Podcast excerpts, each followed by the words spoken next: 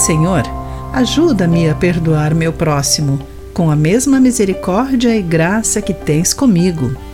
Olá, querido amigo do Pão Diário. Que bom que você está aí para acompanhar a nossa mensagem de esperança e encorajamento do dia. Hoje o texto é de Miguel Uchoa, com o título Perdoando porque somos perdoados. Um missionário emprestou dinheiro a outro.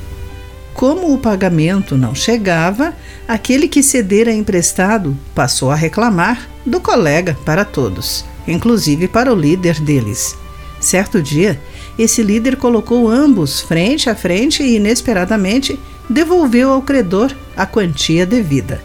Depois disse: A dívida foi paga. Existe ainda algum problema entre vocês? De modo semelhante, Jesus assumiu uma dívida que era nossa para que pudéssemos receber o perdão de Deus. É nessa base que somos instruídos pela Bíblia a perdoar. Perdoamos a quem nos ofende porque Deus nos perdoou.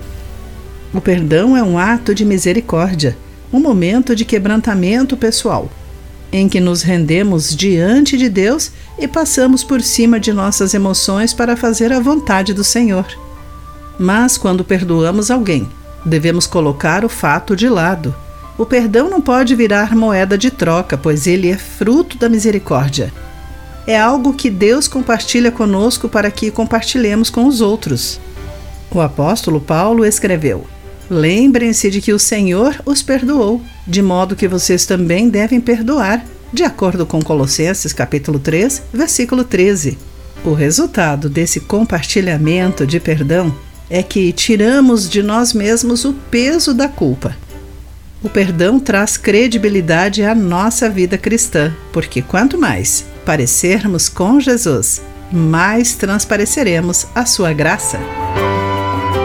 Querido amigo, para falar sobre perdoar, precisamos compreender a graça do perdão de Deus para conosco. Pense sobre isso. Aqui foi Clarice Fogaça com a mensagem do dia.